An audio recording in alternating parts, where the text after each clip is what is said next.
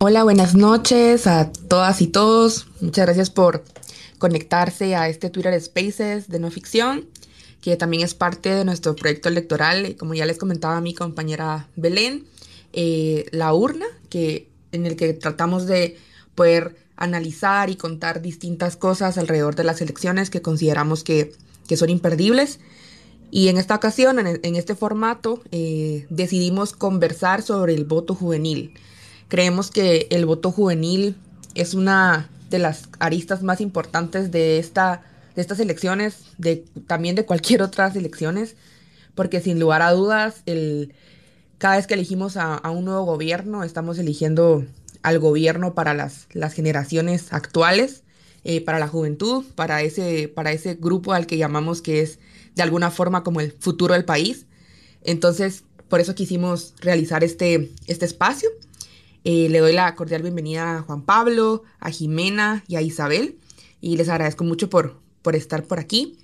Em, no sé si ya todos tienen su micrófono habilitado, si pueden, si pueden dar señales por ahí para estar seguros de que todos podemos conversar. Hola, buenas noches. Hola, buenas noches a todas, todos y todes. Hola, bueno, como sabemos. Hola Isa, hola, hola. Bueno, gracias a, todos por confirmar ahí que, que sí podían eh, hablar. Entonces, eh, vamos a iniciar este espacio. Eh, por favor, a toda la audiencia les invitamos a que puedan hacer sus comentarios, preguntas abajo de este Twitter Spaces para poder irlos leyendo y al final de la, del diálogo con nuestros invitados vamos a, a abrir el espacio para que, para que puedan realizar sus preguntas y también resolverlas de alguna forma, ya sea que entre todos podamos como que dar algún comentario o respuesta hacia sus, sus cuestionaciones y mm, o bien eh, solo leer verdad los comentarios que, nos puedan dar.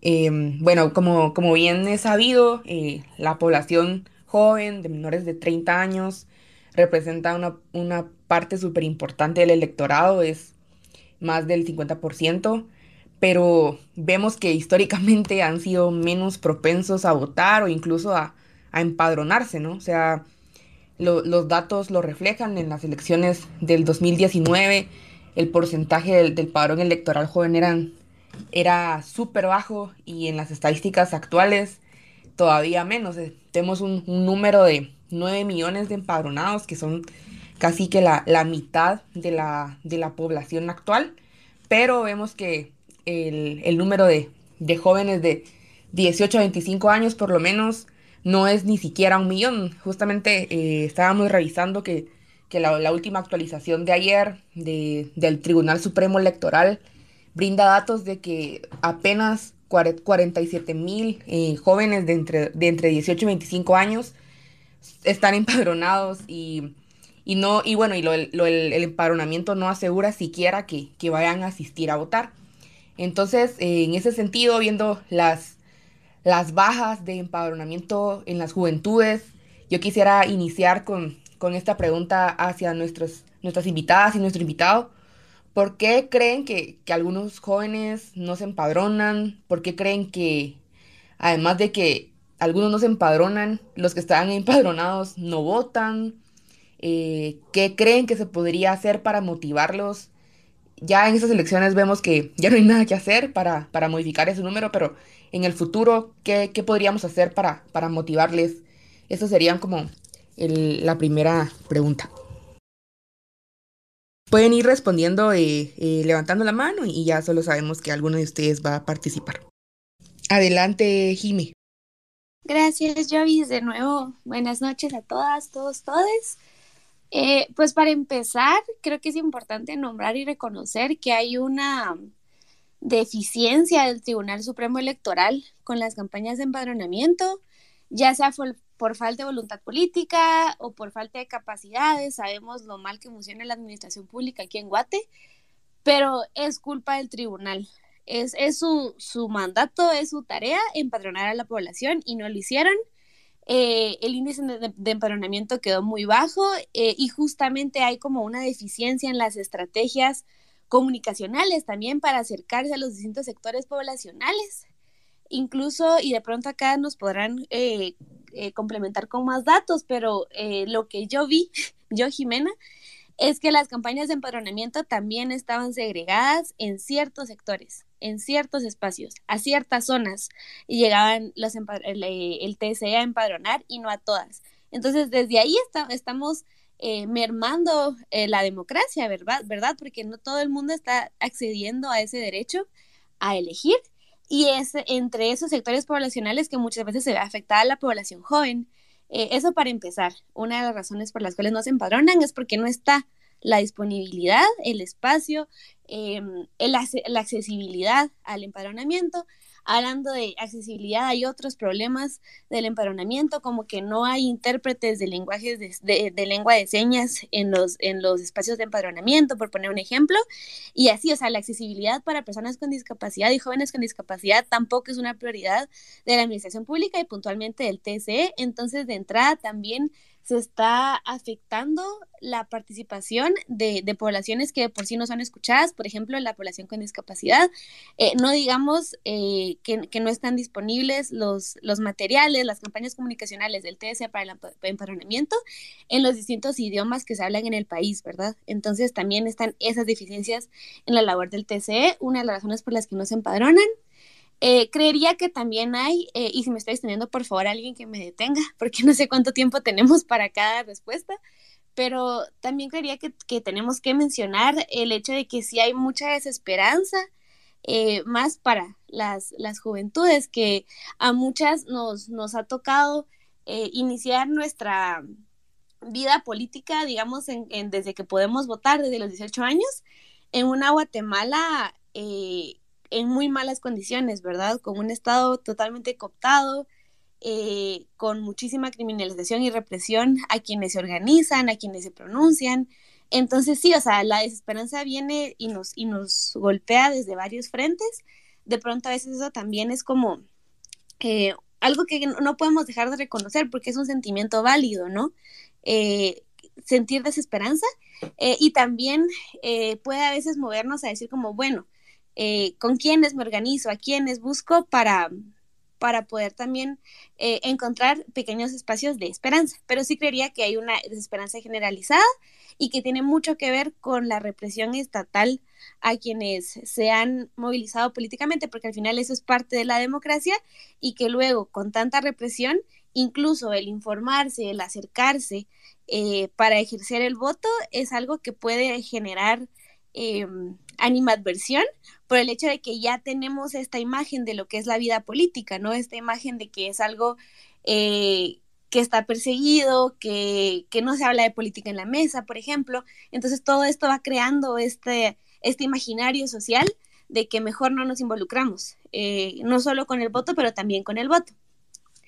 Y, pasando a, a por qué no votan, quienes sí están empadronadas y empadronados, empadronadas, yo conozco a amigas, compañeras, que amigues, que aunque estén empadronadas no quieren ir a votar. Hay varias posturas que son válidas. Por ejemplo, hay posturas eh, como no votar por, por, porque el, voto nulo es un voto insumiso o, o, no ir a votar es un voto insumiso. Eh, hay quienes desde una postura anarquista pues no creen en el Estado y, con menos razón van a ir a votar. Estas posturas como posicionamiento político, como posicionamiento pensado y consciente son perfectamente válidas, pero también está la otra postura que no es una postura, o de pronto sí, pero está la indiferencia, ¿verdad? Que, que no está necesariamente consciente, ni pensada, ni meditada como esas otras posturas, sino que simplemente... Eh, ha habido también un esfuerzo desde el Estado y desde los sectores del poder por despolitizar a la población, incluyendo a los y les jóvenes. Eh, y en esta despolitización sistémica que se ha logrado desde varios frentes también, eh, se pasan llevando, pues, eh, o pasan generando esta indiferencia, que, que, también tenemos que ver cómo atacamos nosotras desde nuestros frentes, pero sí creería que, que cómo se ha privatizado muchos de los servicios. E, ¿Eso significa, Giovanna, que ya es tiempo? ¿Me, puedes decir como en el micrófono si ese cosito es que ya es tiempo? No, no, no para nada. ah, ok. vas a avisar de alguna forma. Ok, va. Em, estaba hablando de la despolitización. Ajá. Ha habido esfuerzos, por ejemplo, con la privatización de los servicios públicos, la misma ciudad eh, los, eh, y en distintos territorios los espacios nos dicen que el espacio público no es para nosotras. Eh, el no tener bancas, por ejemplo, en las calles, eso es, es la misma ciudad, el espacio físico diciéndote aquí tú no te puedes sentar a descansar porque el espacio público no es para vos. Y así como privatizaron muchos más servicios, ¿verdad? Como la, eh, la telefonía, eh, el transporte público, eh, en algunas modalidades también se privatizó. Entonces, estos esfuerzos muy conscientes desde las élites hegemónicas, desde, desde el Estado cooptado, también al, generan esta despolitización que, que de pronto también nos, nos hace sentir que para qué votar. Tal vez podemos profundizar en esto un poquito más después porque no quiero alargarme, pero eh, sí creo que, que tener una postura anarquista es válida, no creer en el Estado es válido, eh, votar nulo por como un voto insumiso, esas cosas son válidas. Lo que sí no creo que sea válido y que no construye nada es la indiferencia y tal vez la podemos profundizar un poco más después. Eh, pero sí, o sea, si nos quedamos indiferentes, seguimos regalándole eh, nuestras vidas, nuestro futuro, nuestras cuerpas, incluso porque la política nos atraviesa las cuerpas, le estamos regalando eso a los sectores de poder que quieren controlarnos y, que nos quieren en estas condiciones eh, de vulnerabilidad, en esas condiciones paupérrimas, ¿no? Entonces, la indiferencia sí es regalar nuestras vidas, porque regalar el país es regalar nuestras vidas. la política nos afecta todos los días en muchas de las cosas que hacemos. Eh, y por último, respecto a cómo motivarnos, creo que hay muchas cosas que podemos y tenemos que hacer. Eh, esto, hablar, escucharnos es muy importante.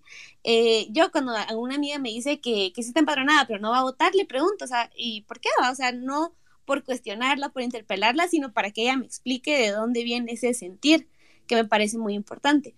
Entonces sí creo que parte de una cultura democrática es la cultura del diálogo, y, necesitamos hacerlo mucho más, escucharnos mucho más, hablar de política, eh, romper con este imaginario de que en la mesa no se habla de política, de que qué incómodo hablar de política, porque al final eh, les conviene, ¿no? Le conviene a los sectores de poder que nosotras tengamos miedo a hablar de estas cosas o, rechazo a hablar de estas cosas, porque así pueden seguir controlando todo. Cuando empezamos a hablar, empezamos a escucharnos y empezamos a organizarnos, las cosas cambian. Entonces creo que ese sería como un primer momento para motivar mayor participación, es que quienes ya estamos politizadas, ya creemos creemos en la construcción de un país diferente y queremos luchar por ese país, le perdamos el miedo a hablar en todos lados, en todas partes, eh, y más ahora que es año electoral, de, de, la, de política, ¿no? De las propuestas que existen, de las, las candidatas, candidatos, en quienes creemos, las demandas que tenemos. Creo que esa parte es súper importante. Y también creo que, aunque todavía hay tiempo para este proceso electoral, es más importante la organización social sostenida frente al siguiente proceso electoral, porque también para cambiar la correlación de fuerzas tenemos que estar participando más jóvenes y jóvenes. Eh, luego creo que vamos a hablar de eso, pero la realidad es que actualmente no tienen poder las y los jóvenes en la mayoría de partidos políticos.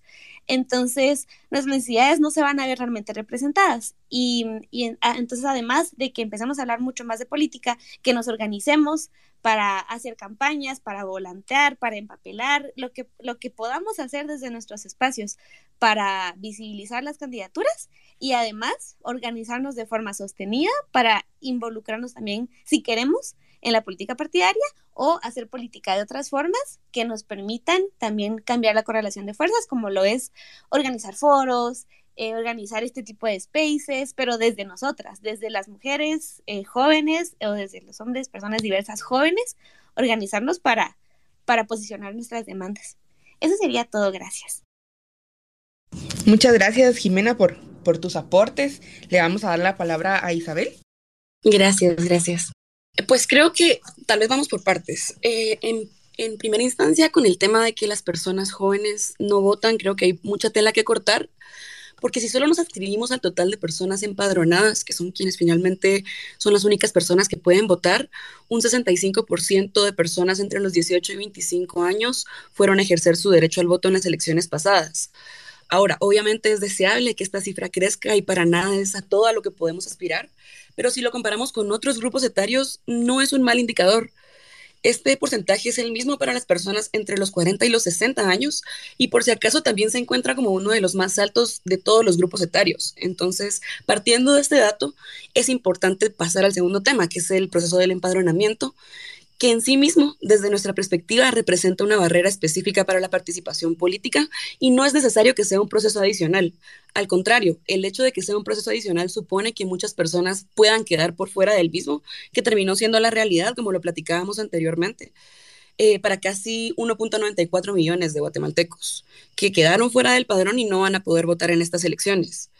En términos absolutos, las personas entre los 18 y los 25 años aparentan, digamos, una presencia muy relevante dentro del padrón porque siguen el patrón demográfico, o sea, en números totales representan una porción mayor al resto de edades, pero comparativamente, la mitad de la población joven quedó por fuera de estas elecciones, o sea, por fuera del padrón. Por lo que si trasladamos el análisis a un enfoque un poco más como proporcional, digamos, los indicadores de exclusión política son sumamente alarmantes, creería yo. En otros datos, de alguna forma tal vez un poco más condensada, la brecha eh, de exclusión política, digamos, para el total de la población es del 17%, pero para las personas jóvenes es del 41%, o sea, la diferencia sí es abismal entre una y la otra y son datos que reflejan mucho cómo es que funciona la realidad política del país en términos generales. Los problemas con la cuestión del empadronamiento vienen de una obsolencia, creemos, en la arquitectura institucional y una incapacidad del Estado por poder agilizar o automatizar sus procesos. Hasta el momento hemos detectado estas barreras principalmente en dos aspectos. Uno, la arista burocrática y dos, la arista legal. Básicamente se argumenta eh, que el derecho a elegir y ser electo es precisamente un derecho y por lo mismo no puede ser obligado, o sea, no, no puedes obligar a las personas a inscribirse al padrón electoral.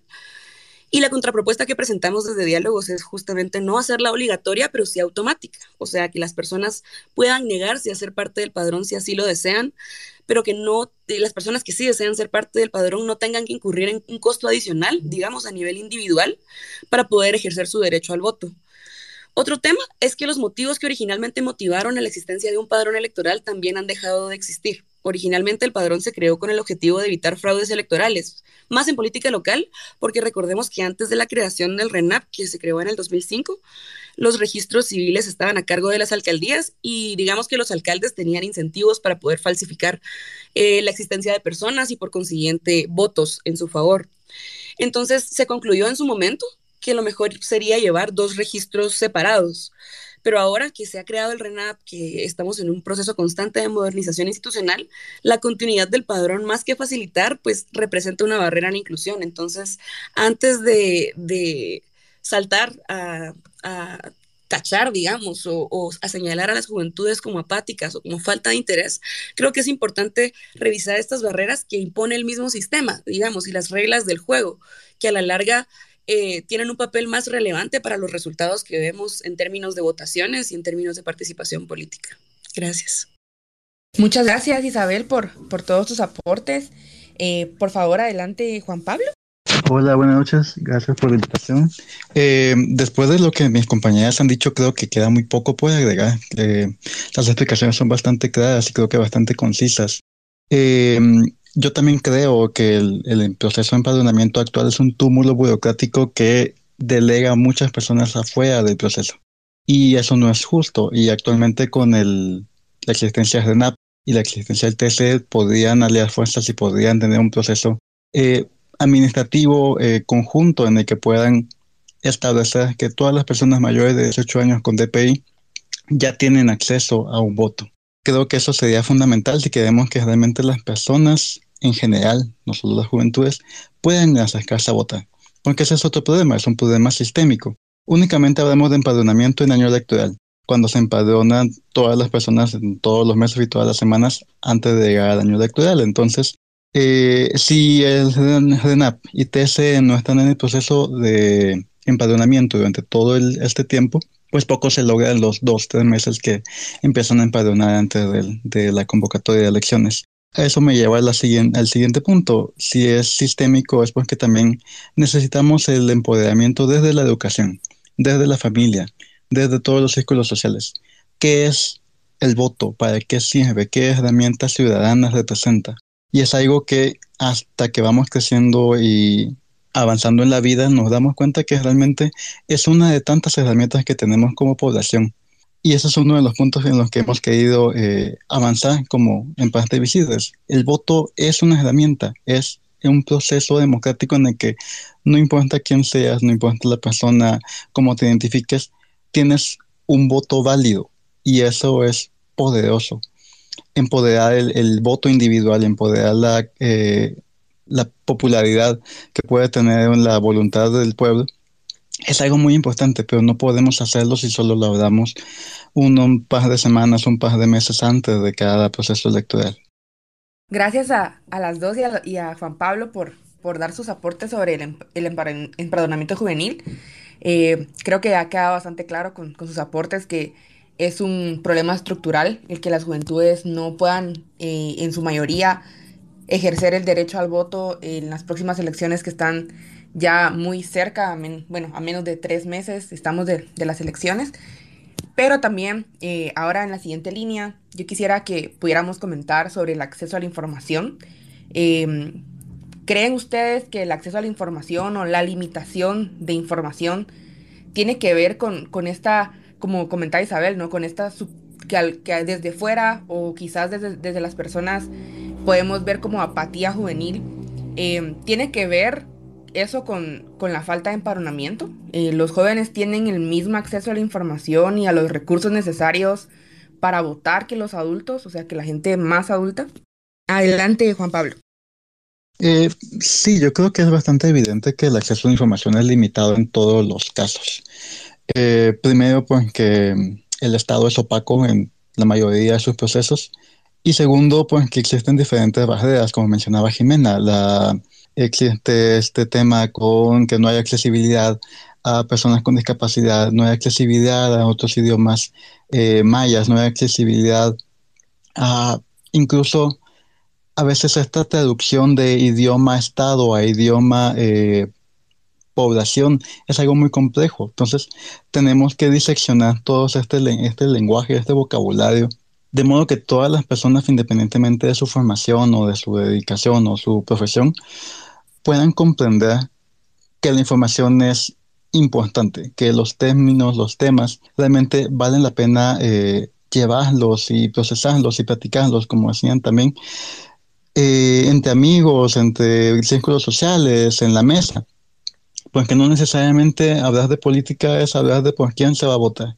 Hablar de política es temas que nos afectan a todos y eso creo que es muy importante. Y eh, si logramos que las personas despierten esa curiosidad, pero también les damos las herramientas para que puedan encontrar información que logren procesar y que logren interiorizar y compartir, creo que vamos a lograr eh, derribar esas barreras que, obviamente nos están afectando. Eh, solo ahorita tenemos la barrera eh, virtual. Muchas personas no tienen acceso a Internet en muchos lugares de Guatemala.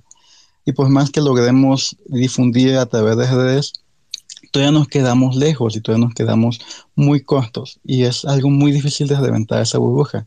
Pero creo que se puede, pero tiene que ser un esfuerzo multidisciplinario, con instituciones, con organizaciones y con organización comunitaria. Muchas gracias, Juan Pablo. Y adelante, Isabel, por favor.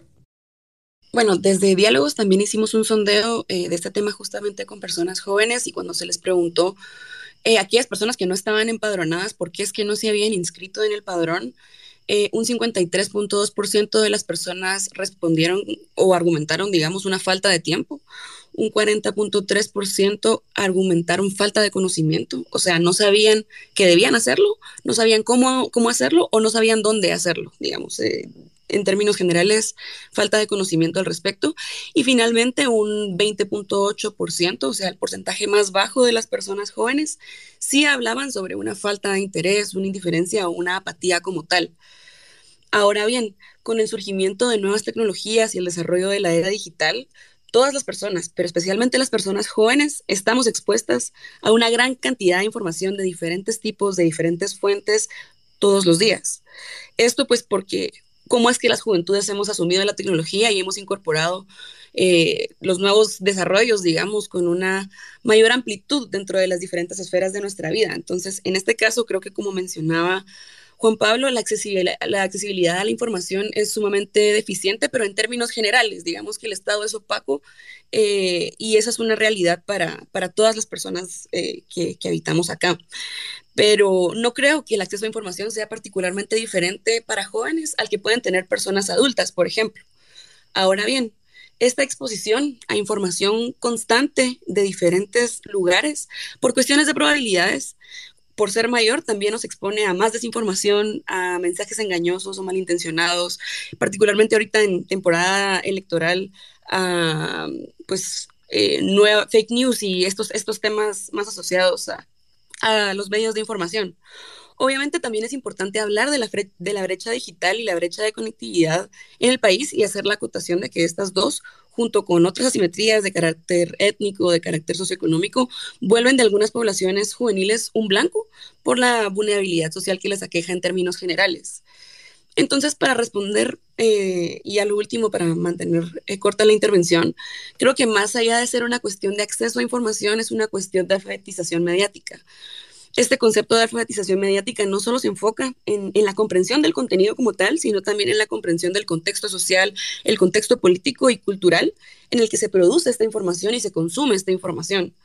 Las personas que tienen habilidades de alfabetización mediática pueden evaluar críticamente la información que reciben y entender cómo es que los medios de comunicación pueden influir en la opinión pública, en las elecciones y en la sociedad en general. Entonces, eh, yo orientaría más hacia ahí la respuesta que, en términos de apatía, que como mencionábamos al principio, no es eh, la mayoría de los casos de las personas jóvenes y, no debería tomarse en cuenta por encima de otros motivos. Gracias. Adelante, Jime. Eh, gracias, Jovis. Pues yo muy de acuerdo con, Juan Pablo e Isa, eh, en el sentido de que sí, es como, ajá, tampoco creo que sea un tema de apatía ni de indiferencia, sino de muchas barreras pero también quería mencionar nada más, porque estoy de acuerdo con lo que han mencionado, cómo esto es un tema de democracia y que afecta a la democracia, porque de nuevo, aunque no creo que este acceso a la información tampoco esté tan relacionado con un factor etario, no creo que sean, sea tanta la diferencia entre el acceso a la información de jóvenes o adultas adultos, sí hay un tema, hay, hay temas de, de, clase, hay temas de, de, etnia que sí se ven afectados por esa información y eso implica que no todas, todos y todes estamos ejerciendo el voto eh, en el mismo nivel, digamos, con el mismo, y, y el acceso a la información. Por eso es que cuando medimos la democracia medimos eso, ¿no? Entonces recordar que de nuevo es porque como es un problema de comunicación estratégica y comunicación institucional, de, las instituciones que deberían de estar asegurando que, esta información llegue, además de las instituciones que deberían de estar asegurando eh, condiciones educativas para poder también procesar y, y, tener un análisis crítico de esta información, todas las instituciones lo que están haciendo es mermar la democracia en el país y generando un terreno de juego desigual eh, a la hora de ejercer el voto. Solo quería mencionar eso. Gracias. Muchas gracias por, por sus aportes. Ahora vamos a, pasar a un tema eh, que yo creo que es bastante interesante porque eh, creo que la representación juvenil es algo, em, en política creo que es algo que en, los últimos años quizás hemos visto más visiblemente que ha ido creciendo. Sin embargo, eh, actualmente en las elecciones actuales son, son pocas las propuestas que, aumentaron su representación juvenil. Y en ese sentido, yo quería preguntarles qué representación juvenil vemos eh, en las propuestas, en las candidaturas para estas elecciones generales 2023, que probablemente eh, podrían estar eh, de alguna forma siendo un factor clave para que haya más participación juvenil o menos participación juvenil. Adelante, Juan Pablo. pues realmente la representación juvenil que vemos es prácticamente mínima también hay que definir realmente qué consideramos como juventudes. Estamos hablando de un, rango de 18 a 25 años.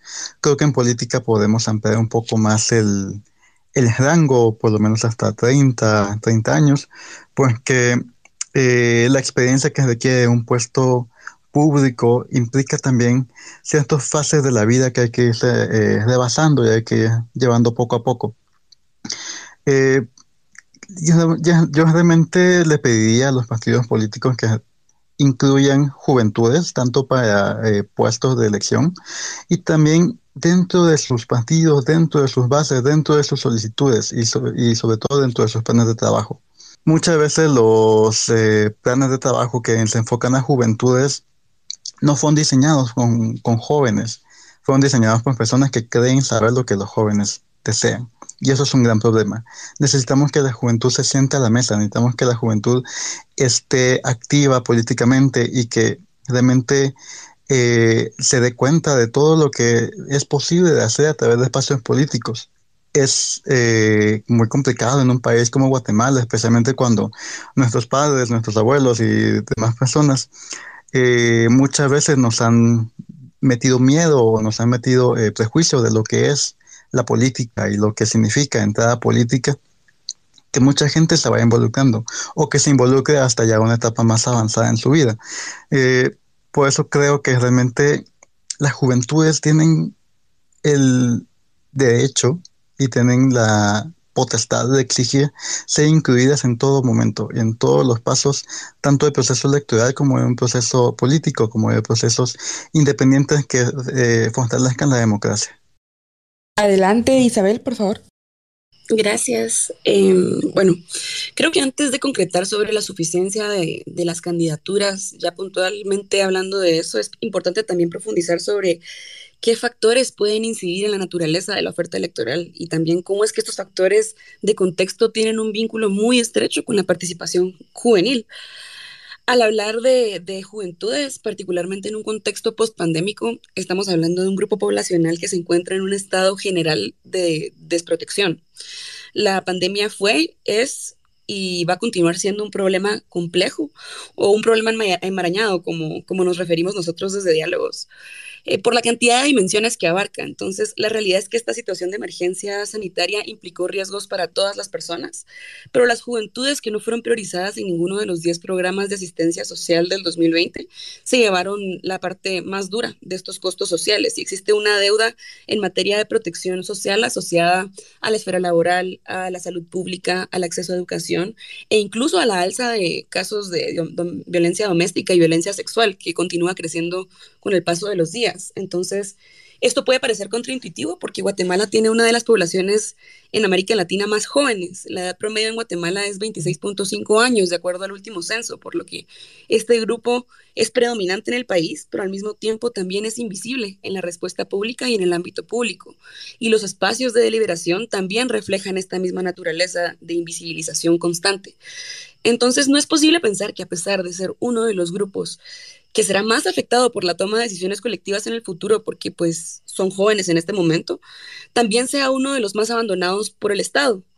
Todos estos elementos de alguna manera influyen en la manera en la que una persona o una persona joven en este caso se puede insertar en el ámbito público y cómo es que se desenvuelve con las formas de poder establecido.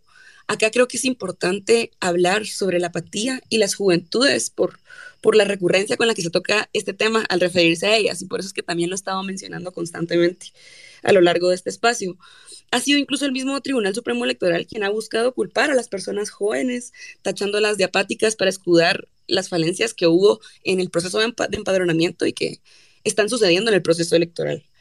Más bien lo que hemos observado y como lo platicaba Jimena hace un rato, se habla más de una desesperanza y de un desencanto con el status quo y un rechazo o a la totalidad o a la mayoría de la dirigencia política. Entonces no es apatía, es desencanto y es importante hacer esa, esa diferencia y matizarla, eh, porque esto también tiene sus respectivos efectos en las formas de participación. Desde Diálogos ya tenemos más de un poco, de, un poco más de dos años estudiando las diferentes formas de participación de las personas jóvenes en diferentes áreas del país y uno de los principales aprendizajes que nos hemos llevado de esta experiencia es que la representación no se limita a la elección de cargos públicos. La democracia es un proceso que se construye colectiva y cotidianamente en distintas esferas de la vida social. Y ante un escenario de exclusión, las y los jóvenes tenemos esa inquietud por incidir en la transformación social y también en la creación de, de nuevas realidades y de mundos mejores. Entonces el objetivo es poder abrazar esos liderazgos y potenciar la participación juvenil. Gracias. Muchas gracias Isabel. Eh, por favor, Jimena. Gracias. Yo justo eh, varios puntos, pero para empezar sí quiero partir de lo que menciona eh, Isa, de, de, que no es apatía, sino que es desesperanza o desencanto, y es justamente, no es que no nos importe, sino que a veces nos importa tanto que nos rebasa. Y eso es lo que yo veo, obviamente, en nuestro círculo, o sea, estoy condicionada por mi círculo social, que es un círculo, eh, pues, de personas que están organizadas, ¿no? Y a las que les importa. Pero, ajá, nos importa tanto, tanto que nos rebasa y a veces eh, nosotras retomamos mucho mencionar que lo personal es político porque nos atraviesa el cuerpo, eh, ver cómo el país sigue como sigue, ¿no? Entonces, partiendo de ahí, eh, justamente quería mencionar, yo sí he visto candidaturas de personas jóvenes, pero no veo personas jóvenes en puestos de toma de decisión. Y eso me parece eh, preocupante y molesto, porque sí veo a partidos instrumentalizando los liderazgos jóvenes. Eh, y, es, y es molesto, ¿no? Porque son personas que tienen capacidad y que tienen propuesta, pero que por este sistema que es el adultocentrismo, que es otro sistema de opresión que a veces no nombramos, eh, el mismo sistema eh, y las mismas personas en, los partidos políticos que sí tienen capacidad de decisión, no les toman en cuenta. Y, y, lo podemos ver incluso en el lenguaje que utilizan, ¿no? Hablan de nuestros jóvenes o, y, o estos patojos, ¿saben? O sea, se utiliza el lenguaje eh, peyorativo, como, utilizan, como si fuéramos propiedad de, de otros líderes y lideresas más grandes. Entonces eso, ¿no? Como que yo, yo nos llamaría eh, a quienes participan en partidos políticos, tanto jóvenes como adultas, a cuestionarse su adultocentrismo y a cuestionarse hasta qué punto realmente las personas jóvenes que tienen esos partidos políticos están siendo escuchadas y están siendo puestos en, eh, en en espacios de toma de decisión, porque y en qué casillas también a quienes van para diputaciones, por ejemplo, en qué casillas están las personas jóvenes. Normalmente en casillas que sabemos que no van a llegar. Y eso también es muy molesto, porque se está instrumentalizando a las juventudes, ¿no? Eh, entonces eso, ¿verdad? Eh, yo sí quería nombrarlo, eh, llamarnos a la reflexión, que cuando estemos revisando, y, también obviamente el tema de las propuestas, ¿no? Porque una representación descriptiva, digamos que llegara una persona joven al Congreso, no nos asegura una representación sustantiva, que es decir, que lleve propuestas de las necesidades de las personas jóvenes. Entonces tenemos que estar muy vigilantes también con eso, con revisar eh, propuestas que, que la apuesten a mejorar, por ejemplo, las condiciones laborales, ¿no? Eh, que se abusa mucho de los derechos laborales de las personas jóvenes.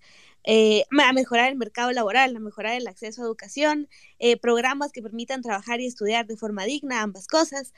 sí buscar como eh, acceder a educación integral en sexualidad, eh, que tiene tantos beneficios para las personas jóvenes y también niñas, adolescentes, eh, ver qué, qué demandas tenemos, qué nos, qué nos atraviesa en la cotidianidad, qué queremos cambiar y buscar las propuestas, ver si la encontramos, ¿no? En la mayoría de casos no lo vamos a encontrar, pero sí hay opciones. hay opciones para la presidencia, hay opciones para las alcaldías, la alcaldía de Guatemala, hay opciones para, las, para el legislativo. hay que buscarlas pero incluso en algunas de esas opciones dignas hay mucho adultocentrismo. Incluso en los partidos progresistas no se está incluyendo a las personas jóvenes en toma de decisión y eso hay que nombrarlo. Eso quería decir.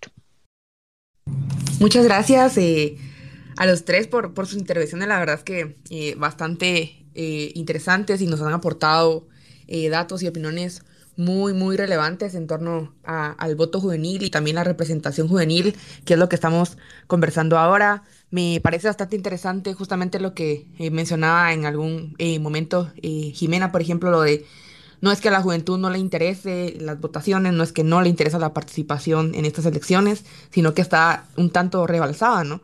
Y ahí me, me recordaba que justamente el año pasado eh, ICEFI con Paz Joven presentó un estudio eh, sobre cuánto representa eh, la inversión del Estado para las juventudes, para las juventudes y yo me quedé bastante impresionada porque decían que era de 7 quetzales eh, diarios por joven de 18 a 25 años. Entonces ahí vemos ¿no? que de, de, de por sí las juventudes están rebalsadas con, con atender prácticamente sus vidas. Eso también es algo creo que es importante mencionar, ¿no? que, que la calidad de vida en Guatemala eh, disminuye con, el paso de los años y las juventudes están enfrentando a, un país cada vez con, un desarrollo que va a la baja en vez de, crecer. También eh, justamente esto que mencionaban ustedes de, de, que las juventudes de alguna forma también eh, pueden llegar a ser utilizadas como, como una especie de, de móvil político eh, para algunos partidos. Eso también creo que es muy importante. En, hay un término en inglés que se llama tokenization, que también que en español es como tokenización, que es como utilizar a las juventudes como, como un token, ¿no? Como, como, como que son de alguna forma eh, una, una especie de, de utilizar a, las juventudes para poder alcanzar puestos de poder en, este, en estos casos, ¿no? Y, y como bien recalcaba Jimena, no incluirlas en, espacios de, toma de decisiones y, o, en espacios relevantes. Ahora, eh, para eh, continuar con este, con este espacio de, eh, del foro en donde hablamos de la representación juvenil, si hay representación juvenil en, en plataformas políticas, ya sea comunicacionales, en partidos políticos donde hay jóvenes participando, ¿qué han visto ustedes? ¿Qué roles se les delega a las juventudes? ¿Qué, tipo de, jóvenes vemos en, en, estas plataformas y también qué, roles estamos viendo? Ya que no, que no vemos que la tendencia o que por lo menos una, una cantidad considerada sea en, roles de tomas de decisiones. Adelante, Juan Pablo, por favor. Eh, bueno, realmente los roles que yo he visto dentro de la campaña actual que se ha caracterizado por ser una campaña que ha lanzado más basura de las calles que propuestas. Eh, lo que yo he visto en relación a juventudes es más esta imagen de, lo que decíamos, un tokenismo. No, eh, digamos, los partidos políticos han caído en este vicio en el que, según ellos, están hablando de, en el idioma de los jóvenes, creando TikToks de tendencias en lugar de ofrecer eh, propuestas. Y para mí es una forma bastante insultante de tratar a la juventud, porque los están tratando como personas que simplemente se van a ir por un like. Y yo estoy seguro que no ese es el caso. Sin embargo, eso pues tiende a la viralización, tiende a tener más vistas, a generar más números, a enganchar a los algoritmos de las redes sociales y carecen de sustancia. Luego, pues tenemos algunos ejemplos, eh, ejemplos puntuales, como eh, Edgar que es una eh, figura que estuvo trabajando en juventud que dejó eh, malos precedentes en donde estuvo trabajando y que es una imagen que vemos en las calles y que es una imagen que tiene seguidores y que tiene cierta cantidad de audiencia, que es la imagen del tokenismo. Es la imagen de que simplemente es una persona joven que está haciendo un trabajo para un partido y que no demuestra nada más. Entonces, eso me preocupa muchísimo. Hay otras eh, posturas, hay otras eh, candidaturas jóvenes que no tienen esta, esta imagen o este eh, apoyo social, virtual atrás, que simplemente caen invisibilizadas. Y creo que es importante realzarlas, como lo que decía Jimena, y que se les dé realmente una capacidad de cambio y una capacidad de diálogo. Porque tenemos que hablar en los mismos idiomas y tenemos que tener suficientes puntos de intervención y puntos de contacto para que los temas en general vayan avanzando y que se vayan postulando y sobre todo clarificando en propuestas y clarificando en acciones puntuales que van a hacer independientemente si llegan al poder o no llegan al poder, sí van a haber cierta representación en el futuro y que no traicionen esos ideales que realmente eh, la juventud tiene derecho a que lleguen al, hasta el Estado. Adelante, Isabel. Gracias. Em, en clave histórica, para hablar de temas de género, el, el récord histórico de crecimiento en el empadronamiento con un 88% se dio entre las elecciones de 1944 y 1950, cuando la Constitución del 45 otorgó el derecho de voto a mujeres alfabetas. Pero ya trasladándonos un poco más hacia la actualidad, y hablando de hoy día, las mujeres evidentemente detentan una minoría de cargos y directivos en posiciones de representación, aunque esto no se refleja en todos los indicadores. Y estas contradicciones pues nos dan un buen panorama sobre el tamaño de vara con la que se mide a las mujeres y cómo es que esto también confluye con el tamaño de la vara con la que se mide a las personas jóvenes. Entonces, en términos poblacionales, las mujeres representan un 52%, para dar algunos datos, del grueso total de la población, un 54% del total de personas empadronadas y un 58% del total de personas afiliadas a algún partido político. Comparativamente, o en contraste, mejor dicho, apenas el 19% de las curules del Congreso y apenas 5 de los 20 bloques legislativos del Congreso también son ocupados por mujeres. Entonces, ¿qué es lo que nos dicen esos datos? En primera instancia, que no es un problema de que exista una falta de interés o siquiera una falta de presencia de las mujeres en estos ámbitos. No es una causa pues predominantemente endógena, al menos las limitantes se encuentran fuera, en cómo es que se abrazan estos liderazgos, en cuanto se cuestiona la participación de las mujeres, especialmente de las mujeres jóvenes cuando ya se encuentran, en estos cargos públicos. Y especialmente em, en, el, acceso a oportunidades para desenvolverse en estos ámbitos. Hablamos de la exclusión y de cómo es que esta se proyecta de forma sistémica por medio de ciclos, pues que obviamente son difíciles de romper y que se retroalimentan de forma constante. Eh, igual, y también creo que es importante volver a mencionar, porque ya lo han presentado con bastante propiedad anteriormente, el tema del paradigma adultocéntrico, que surge precisamente pues de la historia y de cómo es que se han desenvuelto estas dinámicas de poder eh, desde antes, digamos. Eh, en este contexto se señala a personas adultas en cargos de, de, autoridad, en espacios de tomas de decisión y por consiguiente es natural que los modelos y la concepción de la realidad se mayoritariamente, o al menos en estos espacios, se conciba desde una perspectiva adulta, digamos. Desde esta perspectiva se puede entender que obviamente, por ejemplo, las capas con más edad de la sociedad tengan frustración y se encuentren rechazando al sistema, pero no se puede entender eso de la juventud, pues porque la trayectoria de vida es menor. Obviamente sabemos que esto o sea, no es una realidad, es, es, una falacia, digamos. Pero así se manejan los ambientes y es importante tomarlo en cuenta porque este paradigma adultocéntrico eh, no solo se refleja en los espacios de toma de decisión, se refleja en prácticamente todos los espacios que hay ahora, eh, laborales, académicos, profesionales, etcétera, etcétera, etcétera. Y es, es necesario considerarlo a la hora de, ya empezar a plantear posibles soluciones, posibles formas de colaborar, posibles formas de encontrar salida a estos problemas. Gracias. Adelante, Jimé. Respecto a la representación o, ajá, la, posible representación de, personas diversas y de, mujeres y, y, también de otros sectores poblacionales que de pronto ni siquiera vemos en, en candidaturas como de nuevo personas con discapacidades, personas de, otras diversidades, ¿no? Yo sí quiero mencionar de nuevo que nos enfoquemos a la hora de, votar en una representación sustantiva y no únicamente descriptiva, eh, porque no solo por ser mujer significa que va a impulsar la agenda de las mujeres, eso es muy importante. Eh, y hay mujeres también candidatas actualmente a diversos puestos de, de toma de decisión que, son mujeres, pero que son antiderechos, que, que son mujeres, pero que no buscan que más mujeres lleguen a puestos de toma de decisión, sino que quieren estar solo ellas con agendas dictatoriales eh, en el poder, ¿no? Eh, y lo mismo para, para, para otras identidades. Entonces, eso, ¿verdad?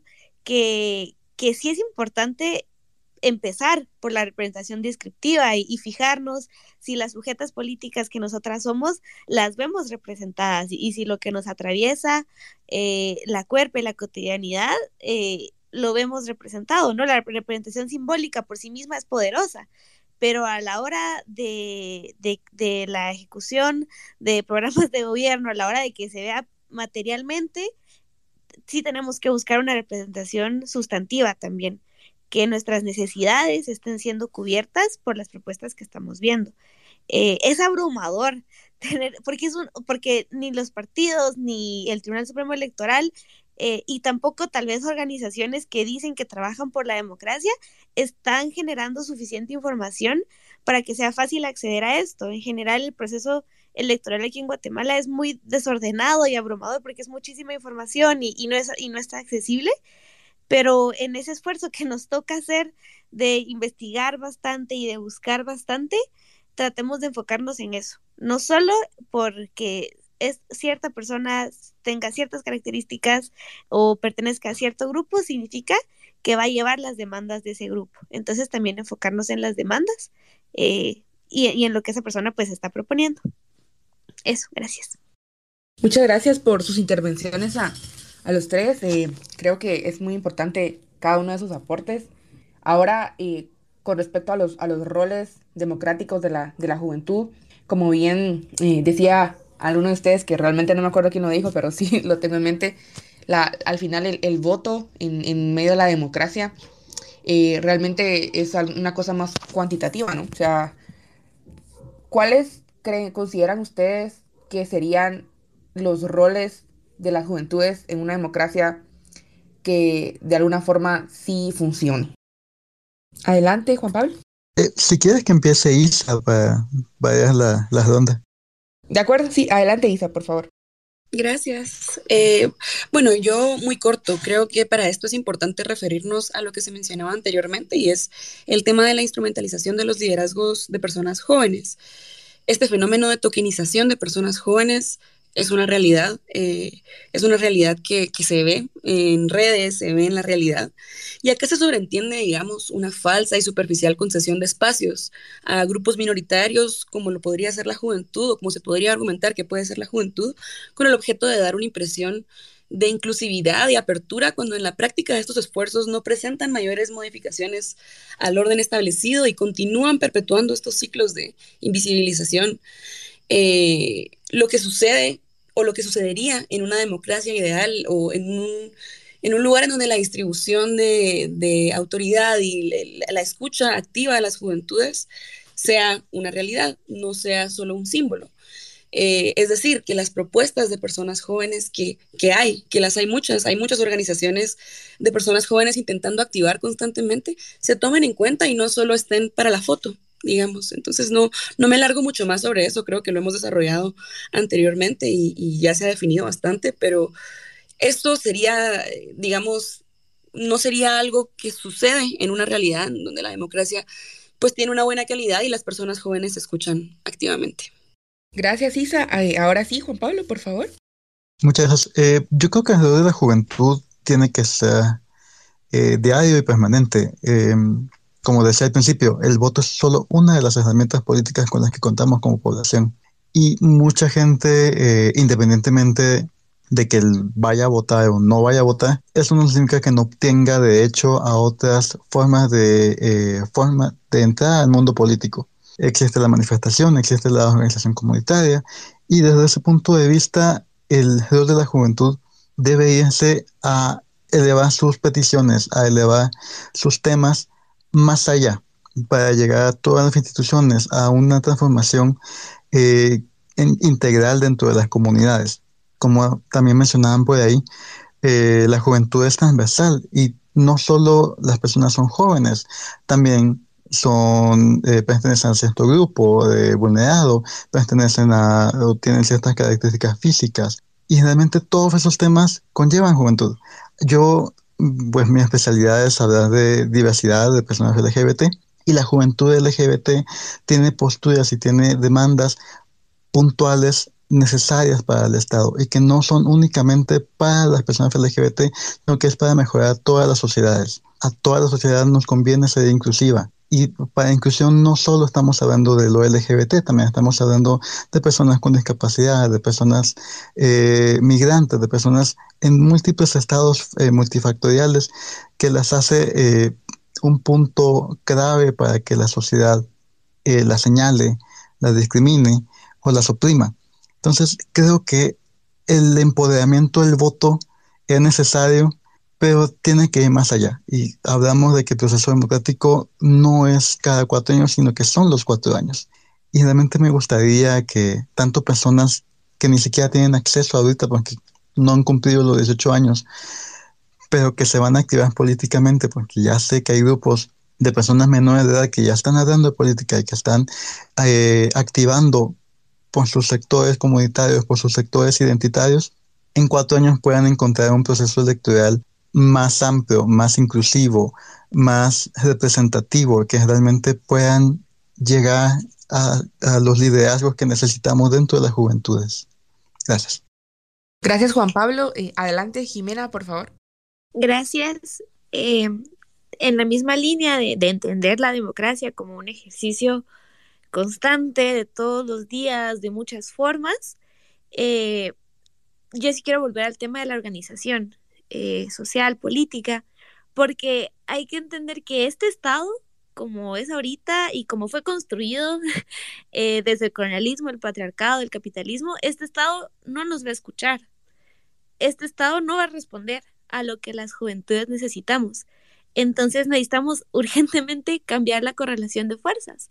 Y para eso es necesaria la organización social. Entonces sí, em, aprovechar pues el derecho al voto que tenemos, pero también reconocer que si actualmente no nos gustan las propuestas de los partidos, por ejemplo, eh, cómo nos organizamos. No necesariamente hay que involucrarnos en un partido, pero organizarnos de otras formas que generen presión.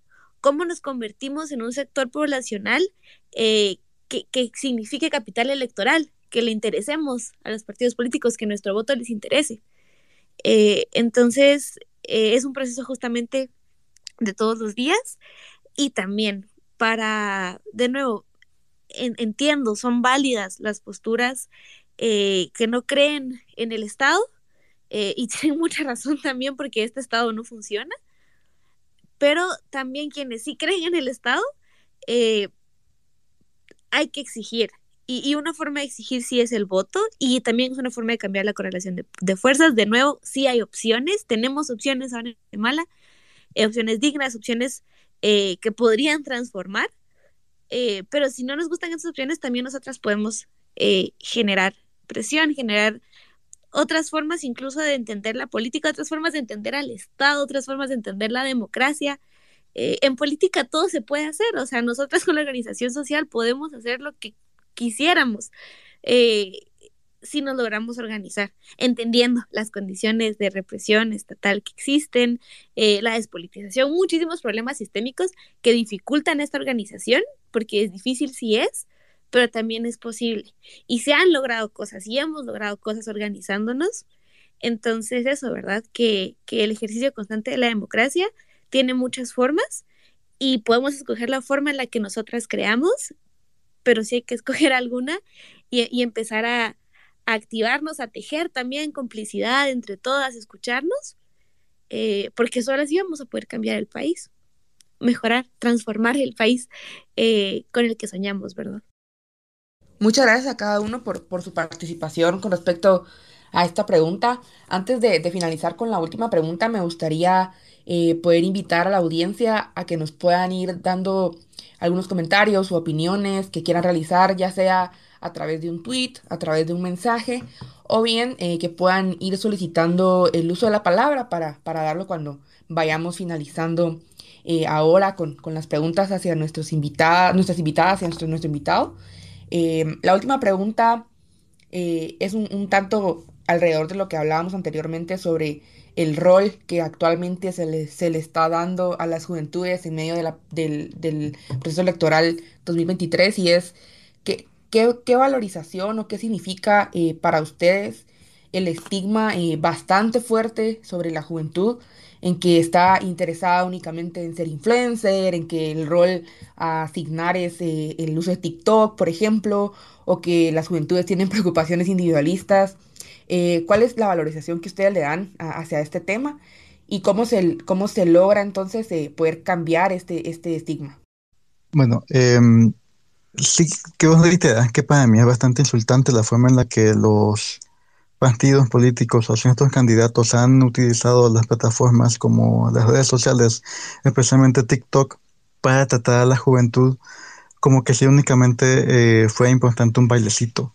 Eh, creo que la juventud está interesada, creo que la juventud tiene necesidad de información y realmente eh, las redes sociales y las tendencias es solo una forma de darlas, pero creo que hay que darlas de forma inteligente, de forma en la que hablen, se hable en nuestro idioma, en la que se pueda comprender en todos los niveles.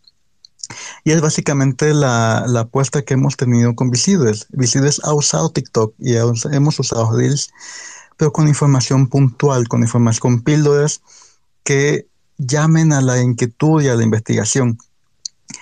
Eh, en lugar de hacer un baile o en lugar de hacer una tendencia, se me hace muchísimo más rico eh, hablar en ese idioma y ampliar también la, posibilidad de que esta información llegue poco a poco a más y más personas que simplemente eh, usa influencers, usa tendencias, que realmente es una forma en la que seguimos pensando, seguimos con estas tareas mentales en las que estas personas que están de alguna forma elevadas por la opinión pública y por el, puesto que ostentan como candidaturas, pueden burlarse de nosotros y eso realmente para mí es intolerable. Y lo he visto en varios casos y en varios sentidos. No creo que sea la forma en la que la juventud desea que se les refiere. No creo que sea la forma en la que la juventud merezca que se les refiera. Creo que necesitamos eh, representación en todo nivel, de, todo, de todo tipo y sobre todo más allá de lo virtual. Gracias Juan Pablo. Eh, no sé si Jimena o, Isa quisieran decir algo al respecto. Eh, pues sí, algo muy, muy corto.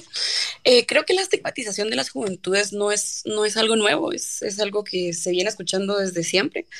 Y creo que precisamente viene de la ausencia y la incapacidad de, como mencionaba antes, estos modelos adultocéntricos por uno, escuchar activamente y buscar comprender eh, las perspectivas de las personas jóvenes de la vida, la política, la cultura y el arte. Entonces, básicamente creo que es, es una, una ausencia de vínculos o de nexos y han fallado en conocer la naturaleza de los contextos juveniles y las formas en las que operan para poder construir canales de comunicación que sean abiertos y realmente integrales para poder integrarles en el ámbito público y en, el, en los procesos de tomas de decisiones colectivas.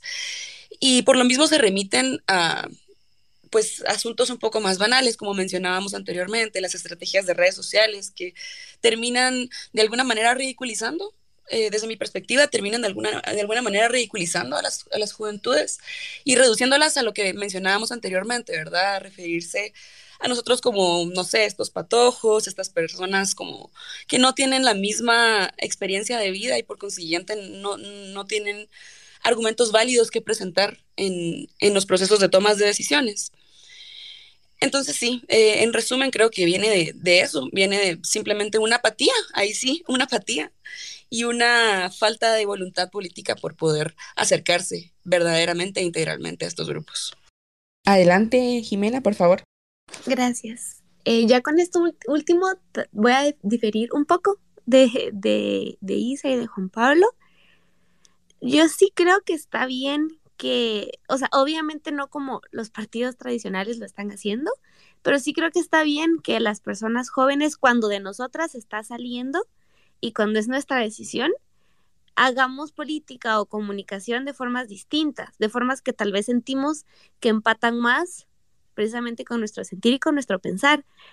Eh, de nuevo, no como lo están haciendo los partidos tradicionales, por eso no, no difiero por completo, pero sí creo que es bien valioso que no tengamos que adaptarnos al molde del adultocentrismo para ser escuchadas.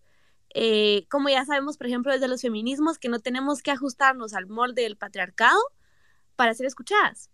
Entonces, eh, yo recuerdo mucho eh, una vez cuando, y voy a hacer una pequeña anécdota, pero cuando estábamos en la Andivarianas hace algún tiempo, a un, a un compañero y una compañera se les invitó al Congreso y estaban con el tema de cómo vestirse y decidieron como posicionamiento político vestirse como jóvenes, ¿no? No necesariamente había que llevar saco porque era el Congreso. Eh, y creo que es eso, ¿verdad? Como posicionarnos desde la sujeta política que somos, no la sujeta política que quieren que seamos.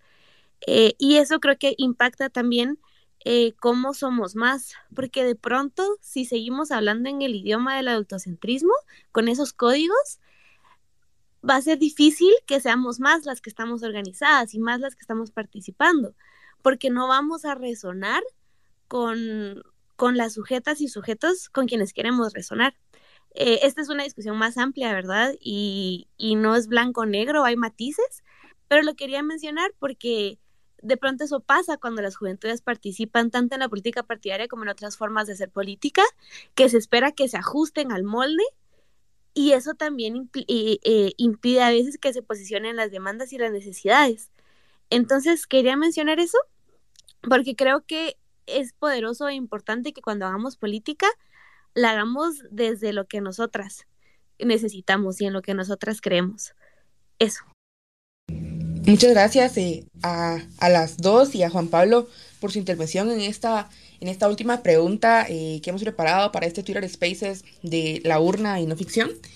Em, y bueno, antes, antes de cerrar eh, con comentarios finales de cada uno de los invitados, em, hay una persona que solicitó la palabra, eh, seguramente para hacer algún tipo de comentario, reflexión o también pregunta. Así que le hemos dado el uso de la palabra. Él es Pablo Gutiérrez. Adelante, por favor. Muchas gracias, buenas noches y gracias también por el espacio. Eh, yo creo que, digamos, las distintas plataformas ahorita por las que están eh, activas eh, son TikTok y también Twitter, que yo creo que ahorita incluso los jóvenes, quiera que no, pues ya se creen, bueno, tienen la intención de hacer un, pensamiento crítico, ya sea para fines políticos o, o alguna otra cosa. la cuestión es que yo veo que igual distintos partidos han utilizado a esas mismas personas eh, para, para hacer distintas actividades, así como en TikTok. Yo creo y yo veo eso también porque uno es usuario también de TikTok. Eh, ridiculiza mucho a los jóvenes y eso es algo que lamentablemente no debería pasar porque eh, los partidos ahorita que no pudieron prácticamente tener un, un buen nivel, digamos, en el Congreso o a nivel de decisiones, eh, ahorita están jalando a los que, digamos, son críticos de parte del gobierno eh, y a la hora de hacer contenido, simple y sencillamente ya no son la misma persona o ya no son la misma eh, cuestión crítica. yo he visto también de tantos partidos y lamentablemente cuando se hace ese tipo de política, ya después los demás empiezan a interesar, pero a la hora de exponer un caso y todo lo demás en entrevistas, eh, ya, ya es totalmente distinto. Lastimosamente las personas que digamos que en su momento fueron críticos de parte del gobierno, eh, ya no son lo mismo, no tienen las ideas, no tienen eh, prácticamente esa, esa idea de, de, discutir, debatir, investigar. Entonces yo lo que creo es de que nosotros como jóvenes deberíamos de venir, es cierto, participar, pero no tirarnos de una vez a la política si no se tiene una preparación previa.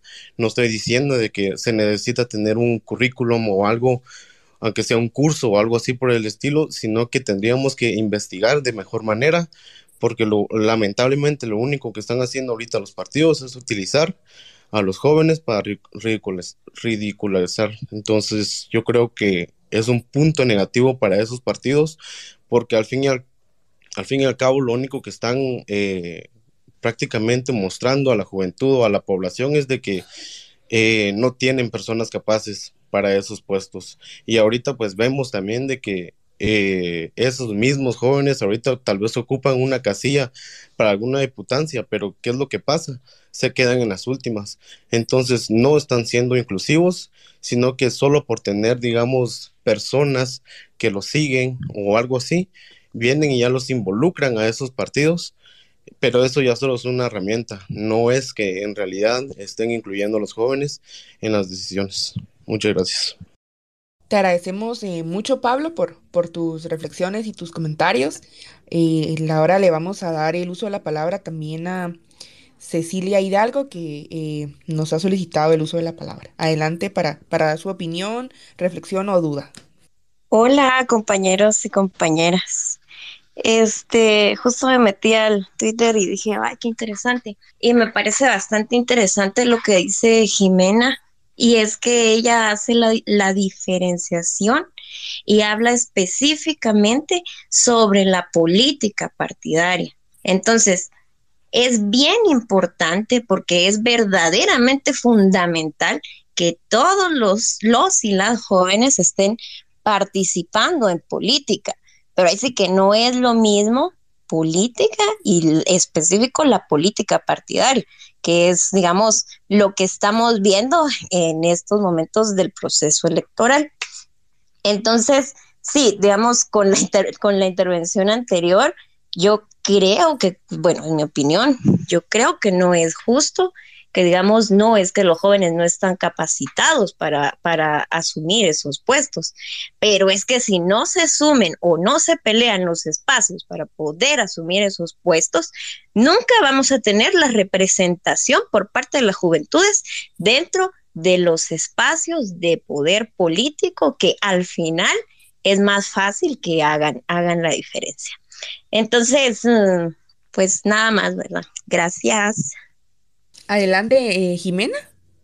Yo quería reaccionar a lo que mencionaba Pablo respecto a que es importante que estemos preparadas, preparados para, para el ejercicio de la función pública, ¿no? Y estoy de acuerdo con eso.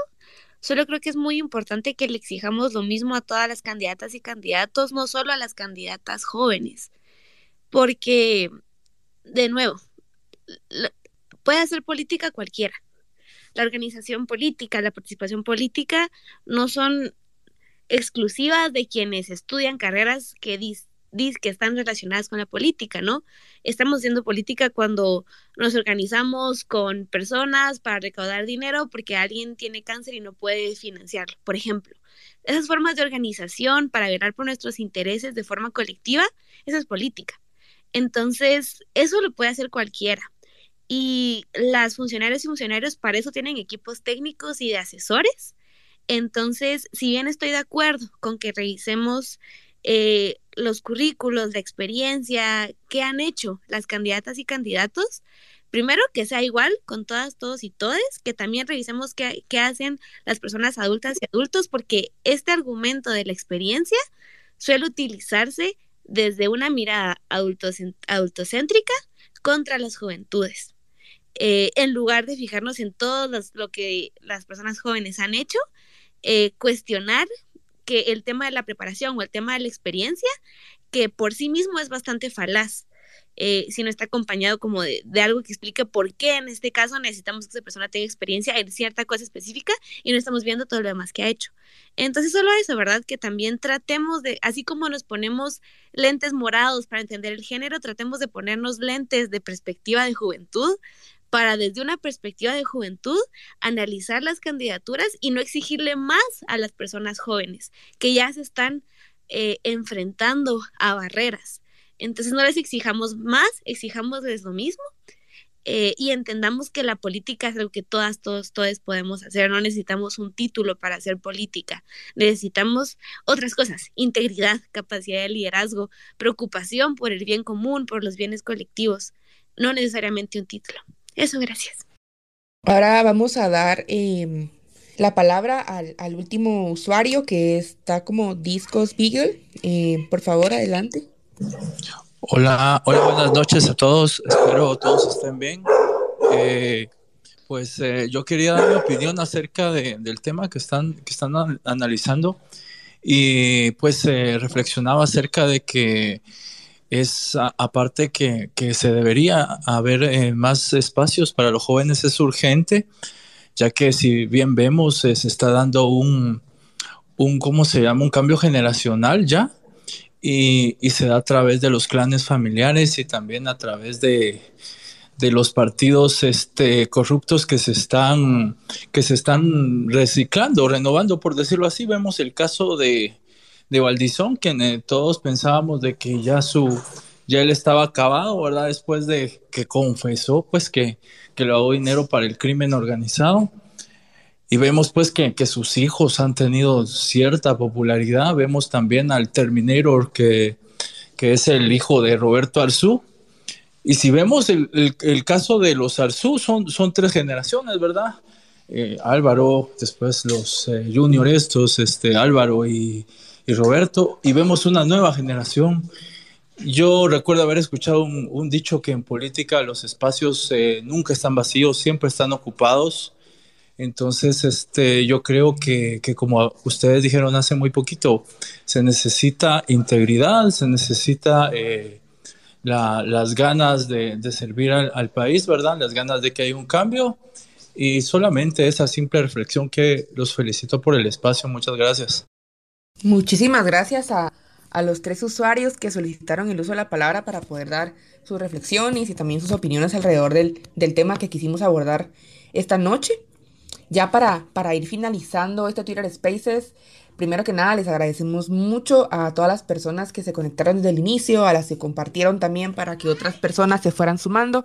Creo que es bastante valioso para, para nosotros que, que puede generar este diálogo, pero que también sea escuchado. Eh, contarles que este mismo diálogo va a quedar eh, grabado en nuestra cuenta de Twitter y posteriormente la estaremos compartiendo en nuestras plataformas de escucha como Spotify. Y ya solo para, para finalizar, eh, yo le pediría a nuestras invitadas y a nuestro invitado que por favor nos puedan dar un comentario final, la reflexión eh, y también la conclusión final que usted, a la que ustedes llegan con, con, este traslado de ideas, con lo que hemos conversado, con lo que ustedes también han aportado sobre el voto juvenil. ¿Qué, voto juvenil vamos a ver en estas elecciones 2023, tomando en cuenta todas las aristas que abordamos? Empadronamiento juvenil, representación juvenil, cuál es el rol de la juventud. Si nos pudieran aportar eh, ya esta última reflexión, eh, estaría genial. Adelante, Isa, por favor. Ok, gracias. Eh, tal vez solo para ser muy breve y no, no alargarme mucho, creo que lo hemos platicado anteriormente. Creo que las, nosotros, las nuevas generaciones, traemos perspectivas diferentes sobre la realidad y también sobre cómo abordar estas problemáticas que nos aquejan. Creo que en principio hay fuertes diferencias con las formas tradicionales de pensar, con las formas adultas de pensar, por así decirlo. Y es la presencia, por ejemplo, de sentimientos como la rabia, la indignación, la desesperanza, como lo mencionábamos anteriormente, que a menudo movilizan, movilizan la acción colectiva y no son algo negativo, contrario a lo que, a lo que se podría pensar, digamos.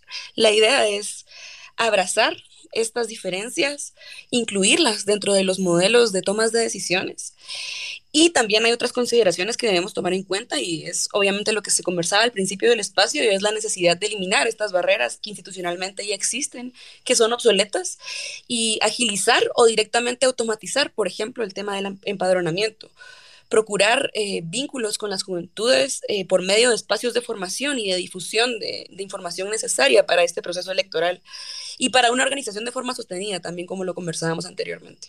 Entonces, sí, gracias. Gracias Isabel, por favor, adelante Jimena.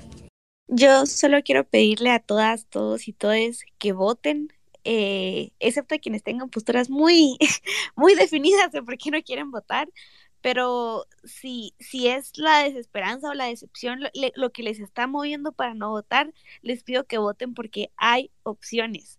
En este proceso electoral hay opciones para todo, para las alcaldías, para la presidencia, el binomio, para el, legislativo hay opciones dignas y opciones que nos pueden permitir construir una Guatemala diferente. Eh, que haya agua o no en tu casa todos los días, eso depende de tu voto. Que haya eh, alguna ley que castigue cuando te acosan en la calle, eso depende de tu voto. Todas las cosas, muchas cosas que vivimos en nuestra cotidianidad, eh, actualmente dependen de, de, cómo ejerzamos nuestro voto, no solo de eso, de nuevo, la democracia es un ejercicio de todos los días y la política se hace de muchas formas, pero votar es una oportunidad y un derecho eh, que, que es importante que sepamos aprovechar también quería hacer una promoción descarada eh, entre varias organizaciones de personas jóvenes, incluyéndonos eh, Incide Joven, el colectivo Landivarianos, Visibles, Soledad Feminista y muchas más, eh, que estamos lideradas 100% por personas jóvenes. Eh, vamos a tener un foro electoral con candidatas, candidatos y candidatas a la alcaldía de Guatemala eh, este jueves 25 de mayo. Entonces, pronto van a ver la, la, publicidad, pero para que aparten desde ya la fecha, va a ser en el Teatro Lux. Entonces, por favor, que puedan acudir, porque pues a tener bastantes candidatas y candidatos y queremos cuestionarles desde nuestras demandas de personas jóvenes. Eh, queremos saber qué pretenden hacer con nuestra ciudad y cómo proponen una, una ciudad eh, digna y en la que podamos vivir eh, felices y en paz, porque también nos reivindicamos desde la alegría. Entonces, aparte en la fecha, en el Cine Lux 25 de mayo. Gracias. Muchas gracias, eh, Jimena, también, y por, por darnos esa información sobre el, sobre el foro. Eh, sin dudas es importante que podamos asistir. Eh, Juan Pablo, por favor. Bueno, agradecer, muchas gracias por el espacio. Eh, como mensaje final me quedo con necesitamos platicar más, necesitamos mucha más organización y en todo nivel las personas jóvenes, por favor, ejerzan el voto o si deciden no hacerlo de forma consciente, de forma consecuente. Eh, para lograr eso tenemos que practicar, tenemos que hablar en todos nuestros círculos, tenemos que encontrar los diálogos y sobre todo enfrentar temas difíciles, enfrentar temas incómodos, porque si no nunca vamos a hacer, a hacer transformación social permanente. Eh, evalúen a las candidaturas, les digo, no hay una candidatura a la medida. Quisiésemos que tener a la persona ideal para todos los puestos, sin embargo, pues todas las personas somos humanas y siempre habrá eh, divergencias, pero también es parte de la diversidad humana. Entonces, tratemos de ser lo más conscientes eh, en lo que queremos para el país, para lo que queremos para Guatemala en los próximos cuatro años y sobre todo eh, no tengamos miedo a la organización política, a la organización eh, social. Desde ahí se empiezan a calentar muchas luchas y se empieza a crear muchísimos diálogos que tal vez pensábamos que no íbamos a tener, que tal vez pensábamos que no iban a encontrar un eco y hay muchas personas que piensan como nosotros, y hay muchas personas que tienen ideales parecidos y si los articulamos, si logramos un trabajo conjunto, realmente creo que lograremos ser más fuertes. Eh, agradezco mucho también tomarnos en cuenta porque realmente Visibles es una eh, plataforma política que trabaja de hechos humanos. Sin embargo, de alguna forma siempre hemos estado eh, en contra de la corrupción y manifestándonos a favor y, y posicionamiento de estos temas. Pero eh, estoy seguro que no somos la, primera opción para hablar de esto, así que de verdad significa mucho que los mensajes que hemos lanzado y la campaña que hemos tenido ha llamado la atención eh, y creemos que es una forma bastante puntual de acercarnos a la juventud y de acercar estos temas y de generar conversaciones. Así que eso realmente me, me agrada muchísimo al ser ahorita presidente de Visides el que haya tenido esta recepción. Y solo para terminar, eh, personalmente tuve dudas al aceptar la invitación de este espacio, porque yo no me considero una persona joven, yo considero que es espacio para otras personas. Sin embargo, sí creo que he pasado por ahí, que tenemos muchísimos puntos en común y que nos atraviesan cosas similares, tanto por ser guatemaltecos como por ser personas diversas, como por juventudes, y que no está mal eh, hablar de estos temas en todos los niveles y en todos los lugares. Así que eh, me voy con eso y de verdad muchas gracias. Gracias Juan Pablo eh, por, por tu conclusión final. Te agradecemos mucho que hayas aceptado nuestra invitación.